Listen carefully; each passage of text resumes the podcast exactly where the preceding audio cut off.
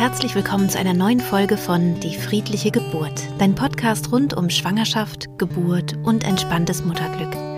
Mein Name ist Christine Graf, ich bin Mentaltrainerin, Hypnosecoach und Mama von drei Kindern und ich bereite Frauen und Paare positiv auf ihre Geburten vor. Wenn dies die erste Folge ist, die du von meinem Podcast hörst, kann ich dir empfehlen, zunächst mit den allerersten Folgen zu beginnen, denn da ähm, ja, lernst du sozusagen den Background meiner Methode kennen, den theoretischen Hintergrund meiner Arbeit. Ja, und danach kannst du gerne kreuz und quer durch diesen Podcast springen. Wie du dann dieses theoretische Wissen auch in die Praxis umsetzen kannst, kannst du zum Beispiel in meinem Online-Kurs lernen oder in einem Live-Seminar, was ich regelmäßig in Berlin und ab und zu auch in Bayern gebe. Ich werde in dieser Podcast-Folge ein paar Neuigkeiten verkünden, unter anderem, dass es jetzt eine geschlossene Facebook-Gruppe gibt für Teilnehmerinnen und Teilnehmer meiner Kurse.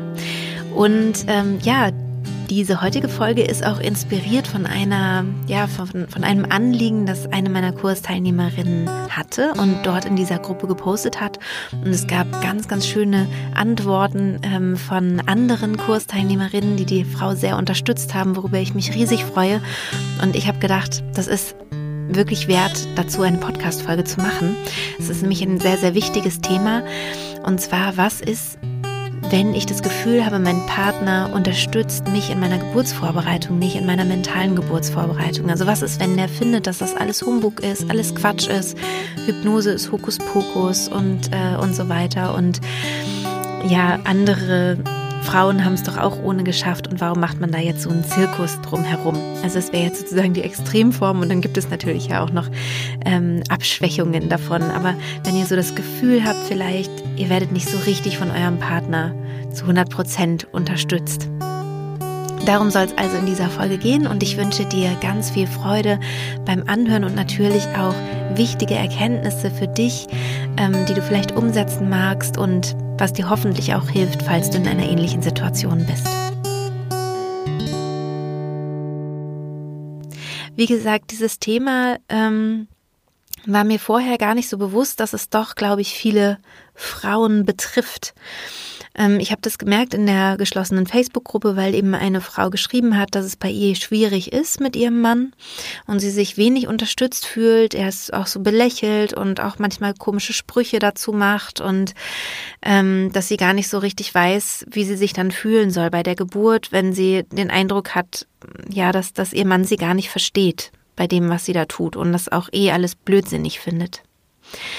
Und durch die Reaktionen der anderen Frauen, also dass so viele Frauen drunter geschrieben haben, dass es ihnen ähnlich geht, dass sie vielleicht nicht ganz so extrem, aber auch ähnliche Erfahrungen machen, dass es viel ähm, Überzeugungsarbeit kostet, irgendwie den, den Mann so auch mit ins Boot zu nehmen, habe ich gedacht, ähm, ja, es macht doch Sinn, heute mal darüber zu sprechen, über dieses Phänomen.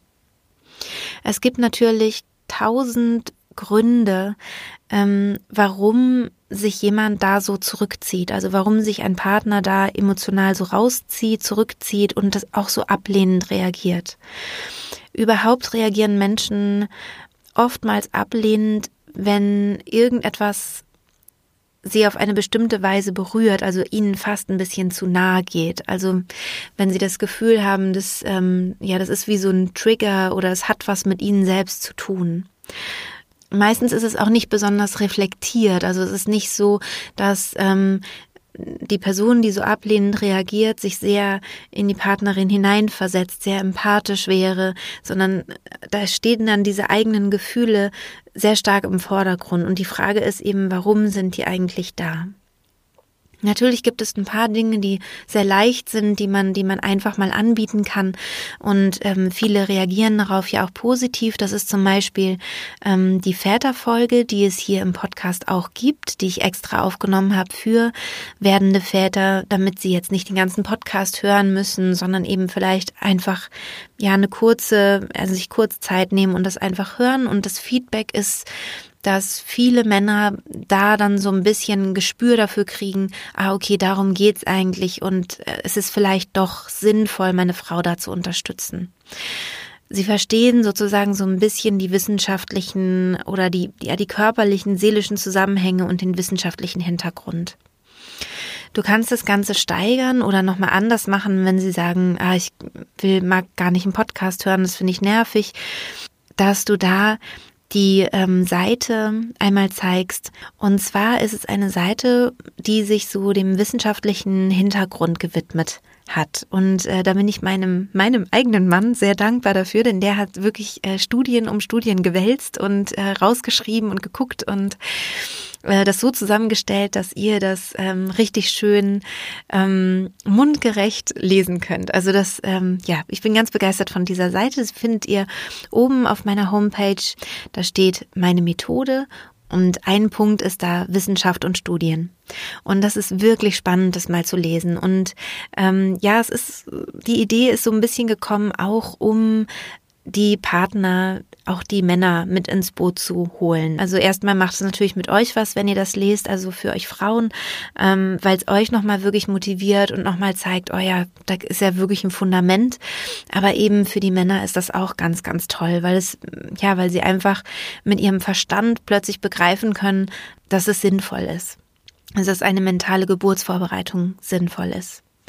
Ja, und dann ist es gar nicht so leicht, auch Vater zu werden. Ich habe das ja zu Beginn auch so ein bisschen angedeutet. Da kommen auch Ängste hoch und den Vorteil, den wir so haben, wir Frauen, ist, dass wir einfach auch kulturell bedingt und in unserer, ähm, in unserem geschichtlichen Kontext gewohnt sind, viel miteinander zu sprechen. Also ähm, Frauen machen das einfach schon schon immer, würde ich mal sagen, ähm, sehr gerne und sehr intensiv. Also dass sie sich austauschen, dass sie miteinander sprechen und wenn sie Ängste haben, das eben mit den Freundinnen bequatschen und so weiter. Also wir sind das eher gewöhnt als Männer natürlich jetzt auch wieder nur eine Tendenz. Es gibt auch Frauen, die nicht gerne über ihre Sorgen und Ängste sprechen und genauso gibt es auch Männer, die es total gerne machen. Ne? Aber so von der Tendenz her gibt es einfach mehr Frauen, die es gerne machen und mehr Männer, die es ähm, nicht so gerne machen. Bei einem so einschneidenden Erlebnis wie einer Geburt, gerade auch die Geburt des ersten Kindes, wenn sich so, ja, das Leben so ganz umstellt, dann kommen natürlich nicht nur bei den Frauen Ängste auf, sondern eben auch bei den Männern. Und Problematisch wird es dann, wenn sie eben nicht darüber sprechen, sondern das so runterdrücken. Und dann kommt es auch oft so dazu, dass sie sich auch mit der Geburt nicht richtig auseinandersetzen wollen, dass sie vielleicht generell nicht so einen guten Bezug zum Kind finden, zum Baby finden. Das ist irgendwie alles abstrakt. Die Frau verändert sich körperlich und irgendwie hat sie scheinbar einen ganz starken Kontakt zum Baby, weil das ist halt in, ja, es ist eben dieser eine Körper, der da miteinander ja zu tun hat. Sie wird auch von dem Kind dann vielleicht später in der Schwangerschaft auch geweckt und so weiter. Also da gibt es irgendwie schon anscheinend offensichtlich so eine Kommunikation. Und es gibt viele Männer, die sich da auch so außen vor fühlen. Das heißt, sie selber sind noch gar nicht so weit, möglicherweise den Gedanken zu denken, ich werde jetzt Vater. Also es es ist auch mein Kind, was schon da ist und ich bin auch jetzt schon Vater für dieses Kind. Und genauso wie wie es da so eine Distanz gibt, gibt es vielleicht auch ein Verdrängen oder eine Distanz der Geburt.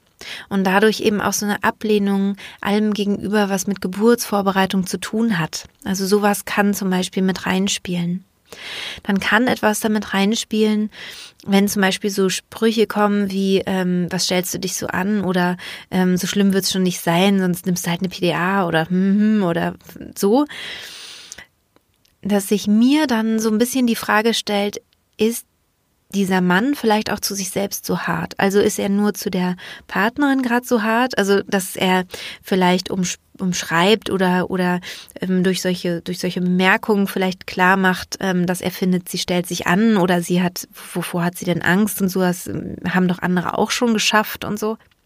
Also die, die, die spannende Frage für mich ist, ob er der Frau diesen, diesen feineren Zugang oder dieses wirklich sich da reinfühlen und sich damit auseinandersetzen und es sich leichter machen, vielleicht deswegen nicht so richtig zugestehen kann, weil er sich selber gegenüber vielleicht auch sehr hart ist. Also vielleicht ähm, muss halt auch immer gearbeitet werden und da soll man sich nicht so anstellen, zusammenreißen und was weiß ich nicht, ne? So vielleicht ist da einfach so eine Prägung.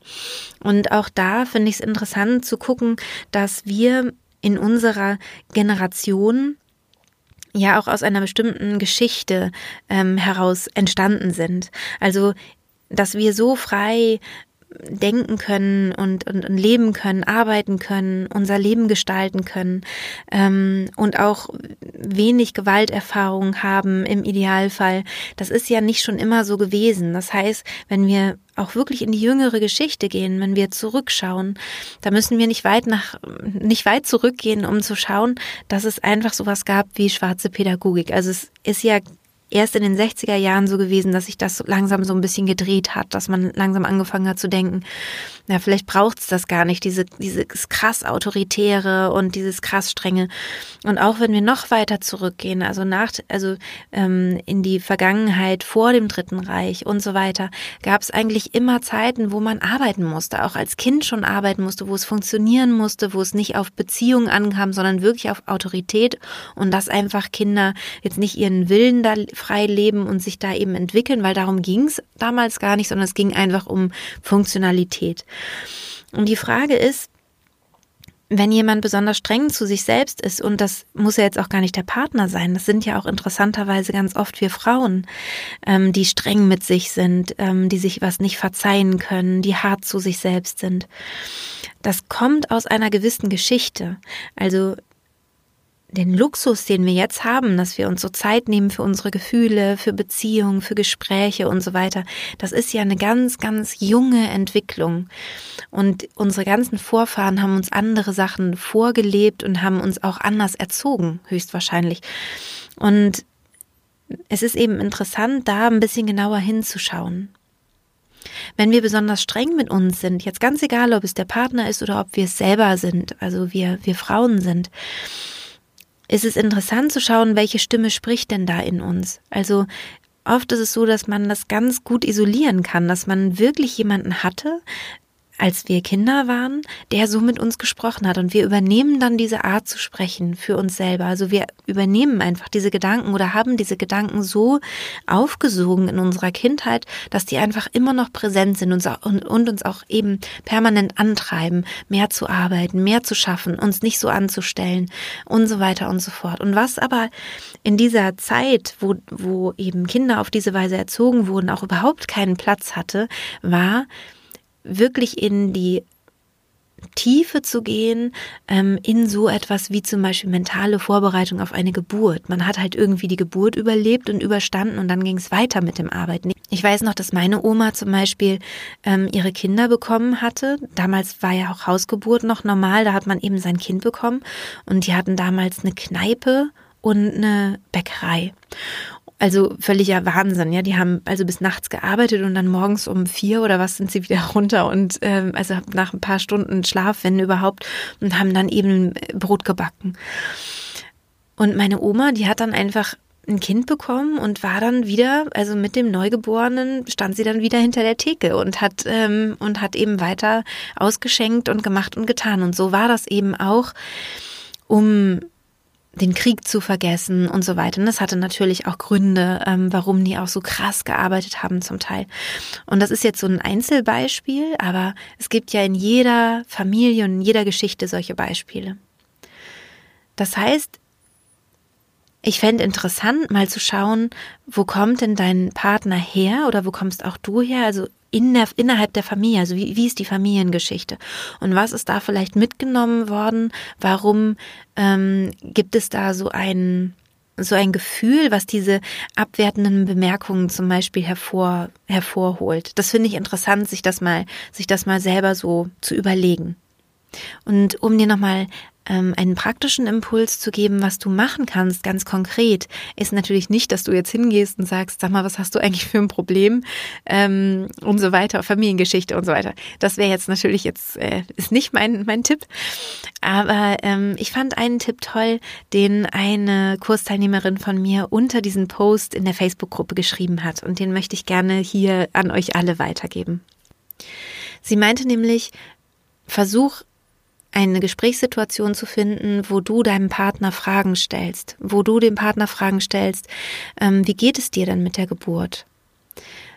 Wie fühlst du dich mit der Schwangerschaft? Geht's dir gut?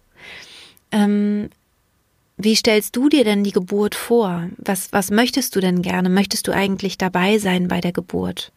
Das ist zum Beispiel eine super spannende Frage, weil es kann sein, dass der Partner sich das gar nicht zutraut, dass er Angst hat, dass er Angst hat zu versagen, in Ohnmacht zu fallen oder sonst irgendwas. Und gerade auch wenn es vielleicht schon mal eine traumatische erste Geburt gab, kann es sein, dass der Partner Angst hat, ähm, retraumatisiert zu werden. Und das ist eine ernstzunehmende Angst. Das heißt also, diese Frage, sich ernsthaft zu stellen und nicht mit einem Vorwurf zu stellen, sondern, sondern neutral zu stellen. Möchtest du wirklich bei der Geburt dabei sein? Wenn ja, was wünschst du dir denn? Also möchtest du zuschauen oder möchtest du Teil davon sein? Möchtest du mich unterstützen? Wenn ja, wie? Wie stellst du dir das vor, mich zu unterstützen? Und da könnt ihr euch dann so langsam durchnavigieren. Also angenommen, er sagt, ehrlich gesagt, ich möchte gar nicht dabei sein, dann wäre wirklich das ein guter Zeitpunkt zu sagen oder eine gute Gelegenheit zu sagen, dann lass uns doch mal überlegen, wer mich dann vielleicht unterstützen kann. Und ich weiß, das klingt jetzt erstmal so, wow, was? Und der Partner soll nicht bei der Geburt dabei sein. Das, aber das macht man doch so ich finde es ganz wichtig, sich so von äußerem Druck und von äußeren Vorstellungen, wie etwas zu sein hat, wie eine Geburt zu sein hat, dass man sich davon auch löst, dass man sagt, vielleicht fühle ich mich aber gut, wenn ich alleine mein Kind bekomme. Also alleine im Sinne von, ich bin mit mir und meinem Kind vom Gefühl her alleine und ich habe noch eine Hebamme dabei, die eben natürlich nachschaut, dass ähm, alles sicher ist und vielleicht habe ich auch noch eine Dula dabei oder ich habe vielleicht noch meine Mutter dabei oder eine beste Freundin dabei, ähm, die eben mit der Hebamme kommuniziert. Vielleicht habe ich aber auch eh eine Beleghebamme und dann brauchst du vielleicht gar keine weitere Person um dich rum, weil du ja vorher mit deiner Beleghebamme kommunizieren kannst, dass du eher in Ruhe gelassen werden möchtest, dass du in tiefen Entspannung dein Kind bekommen möchtest, dass du ein bisschen erklärst, wie du dir das wünschst und vorstellst. Das ist ja alles möglich. Das heißt, du bist nicht angewiesen darauf, dass der Papa des Kindes unbedingt mit dabei sein muss. Und vielleicht ist es für euch und für eure Beziehung, wenn ihr wirklich achtsam miteinander umgeht und achtsam in einen Dialog geht, sogar positiv, wenn er nicht dabei ist. Nur mal so als Gedanke, dass ich den ähm, nochmal reingebe, dass du dich da vielleicht nochmal öffnest für diese Möglichkeit. Vielleicht sagt er aber eben auch, doch, ich wäre schon gerne dabei, aber ehrlich gesagt ähm, will ich da keine Aufgabe haben oder so. Ich will halt zugucken und, und ähm, mehr möchte ich eigentlich gar nicht machen. Dann ist wiederum eine Entscheidung auch von dir fällig. So, wie fühlt sich das für dich an? Kannst du fragen, wie willst du denn zuschauen? Möchtest du dann ähm, daneben sitzen und im Handy irgendwas machen? Und ähm, oder möchtest du daneben sitzen und mich wirklich anschauen und, und dabei sein und dich dafür öffnen für dieses Erlebnis? Also wie soll das aussehen, dieses dabei sein? Und dann kannst du auch wieder entscheiden, fühlt sich das für mich gut an oder fühlt sich das nicht gut an? Weil es kann ja auch sein, dass er sagt, nee, ich will ein Buch lesen und will im Handy da in der Ecke sitzen und wenn das Kind dann kommt, möchte ich gerne ähm, näher sein, damit ich das eben gleich sehen kann. Dann kann es ja sein, dass du sagst, das fühlt sich gut an. Also für mich fühlt sich das gut an, du bist einfach so da, ich weiß, du bist da und du bist für dich und ich bin auch für mich in meiner Geburtssituation. Weil letztendlich sage ich das immer den Frauen, dass sie im, also letzten Endes die Geburt alleine machen. Es klingt vielleicht jetzt erstmal mh, komisch und beängstigend, wenn du aber schon mehrere Folgen von mir kennst, dann, dann kennst du vielleicht auch diesen Gedanken schon, dass du letztendlich mit deinem Kind ganz allein dieses dieses, diese Geburt machen wirst. Genauso wie niemand für dich essen kann, niemand für dich schlafen kann, niemand für dich atmen kann, wird auch niemand für dich diese Geburten machen können. Das heißt, dieses sich verschließen, also in den inneren Raum gehen. Ich habe dafür dazu auch mal in einer der ersten Podcast-Folge ähm, was gesagt, äh, die hieß ähm, der innere und der äußere Raum. Ähm, Du gehst also in diesen inneren Raum, bist dort verbunden mit deinem Kind und bekommst so dein Baby. Und dann ist es vielleicht sogar ganz gut, wenn dein Partner in der Ecke sitzt und ein Buch liest oder ähm, auf dem Handy irgendwelche E-Mails beantwortet oder so. Vielleicht beruhigt dich das oder es stört dich zumindest überhaupt nicht, dann wäre das ja eine Möglichkeit. Oder du sagst, boah, nee, wenn du da sitzt und du hast dein Handy an und daddelst da irgendwie rum, dann werde ich richtig aggressiv und ich komme dann definitiv aus meiner Entspannung raus. Dann wäre es so, wirklich nochmal zu sagen, okay, unter diesen Bedingungen kann ich das nicht. was wäre für dich noch möglich? Ähm, dann kann er einen Vorschlag machen oder er sagt halt, nee, das für mich will das aber so. Und dann ist es eben auch wichtig, dass du sagst, das möchte ich aber eben nicht. Also dann bist du bitte bei der Geburt nicht dabei. Es ist ja auch nicht weiter wild. Ja, dann holen wir dich danach dann dazu. Dann musst du eben draußen im Gang warten oder du bleibst zu Hause und wir rufen dich dann an oder so. Das heißt, du kannst also wirklich Schritt für Schritt in die Kommunikation gehen. Pass auf, dass du da achtsam bist, dass du ähm, ihm auch wirklich zuhörst, dass du, dass du auch seine Ängste ernst nimmst, ähm, seine Bedenken, dass du ihn vielleicht auch fragst, ob also was es für ein Gefühl ist, jetzt für ihn Vater zu werden, ob er Angst hat, seine Freiheit zu verlieren, ähm, ob da vielleicht noch solche Gefühle sind. Das ist auch total schön, wenn man das mal miteinander bespricht. Du kannst auch sowas machen, das war auch ein Vorschlag, der eben in dieser Facebook-Gruppe kam. Ähm, das kenne ich auch, das ist so eine Kommunikationsmethode, ähm, wo man eben sagt, jeder hat, sagen wir mal, zehn Minuten Zeit und darf reden und der andere hört zu und danach redet der andere zehn Minuten.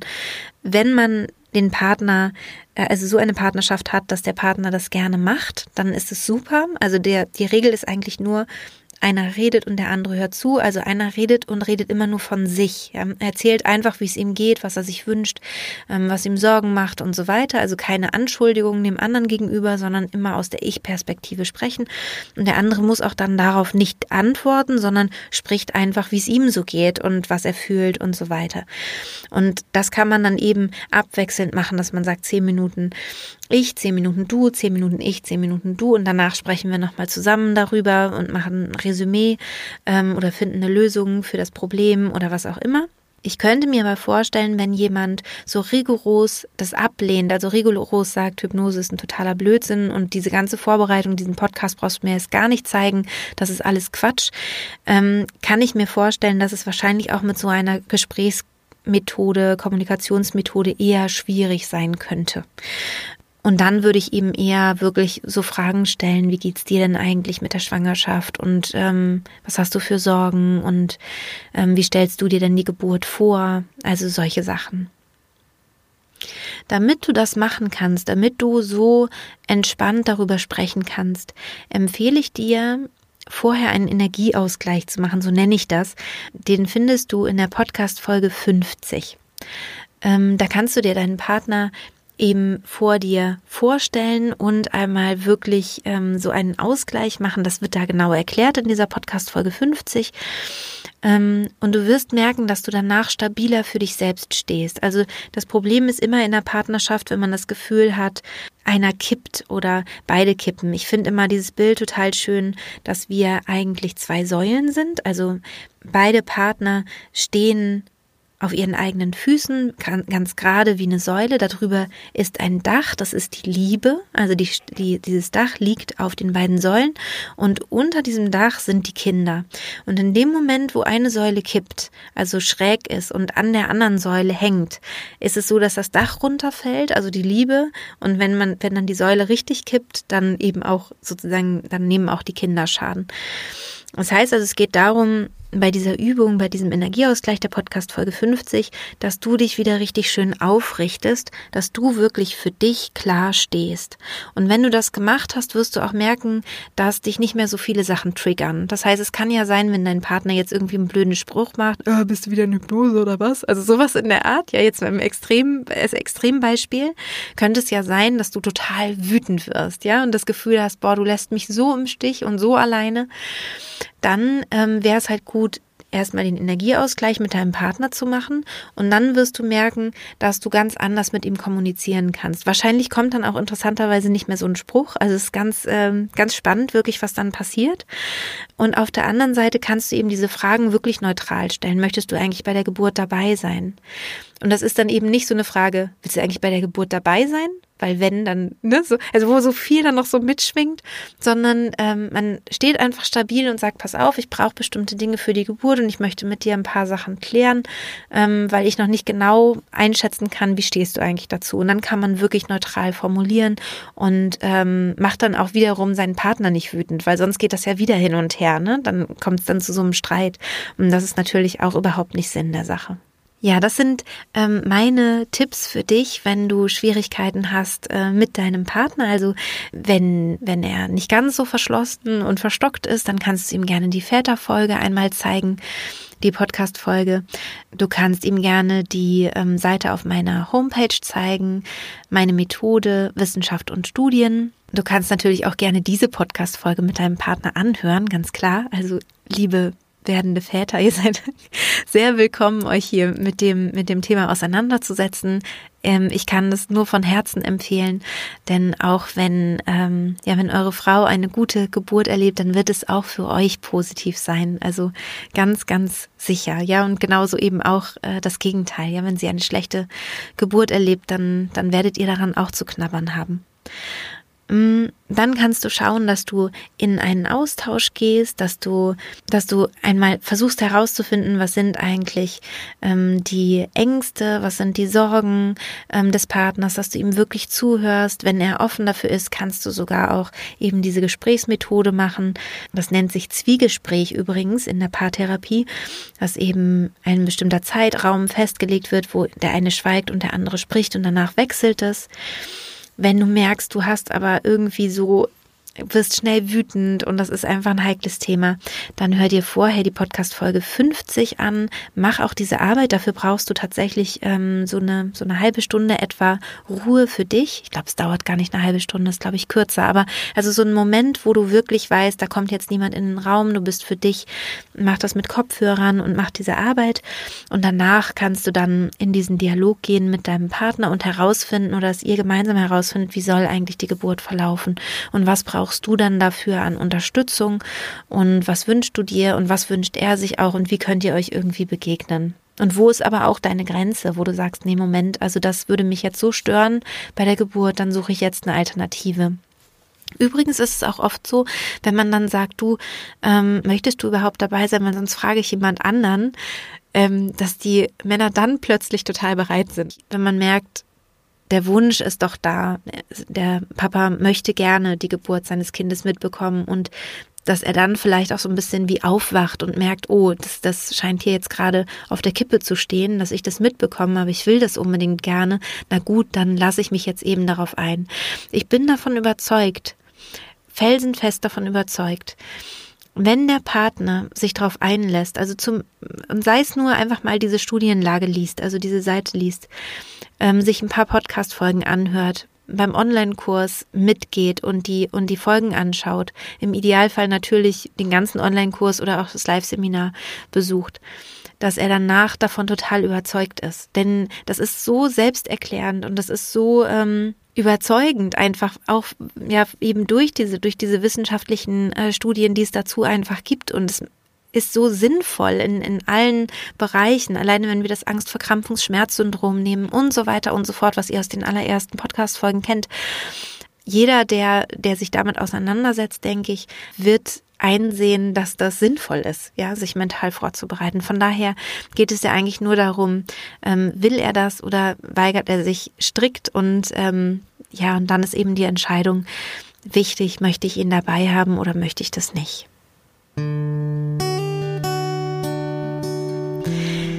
Ja, ich hoffe, diese Podcast-Folge hat dir Mut gemacht, einmal mit deinem Partner zu sprechen, falls du das Gefühl hast, er unterstützt dich nicht so richtig ähm, bei deiner Vorbereitung. Vielleicht könnt ihr sie auch wirklich zusammen nochmal hören, dass da nochmal einiges klar wird oder ihr setzt euch nochmal wirklich mit diesen wissenschaftlichen Hintergründen auseinander. Ähm, das wünsche ich dir natürlich sehr, damit du dich ganz entspannt und äh, voller Vorfreude auf deine Geburt vorbereiten kannst und nicht da noch so jemanden hast, der wie mit so einer Handbremse die ganze Zeit äh, dir das erschwert. Das wünsche ich dir natürlich sehr. Ja, und dann habe ich ja ganz zum Anfang erwähnt, dass es eben die Facebook-Gruppe gibt, die interne, geschlossene Facebook-Gruppe. Also wenn du meinen Kurs machst oder gemacht hast, gemacht hast, dann ähm, stelle eine Anfrage, dann nehme ich dich da gerne auf. Das ist wirklich eine ganz, ganz tolle, aktive Gruppe. Ich bin mega froh darüber. Es gibt auch eine Vätergruppe. Die Links findest du in den Show Notes. Ja, hab's ganz, ganz schön, genießt die Woche und bis bald.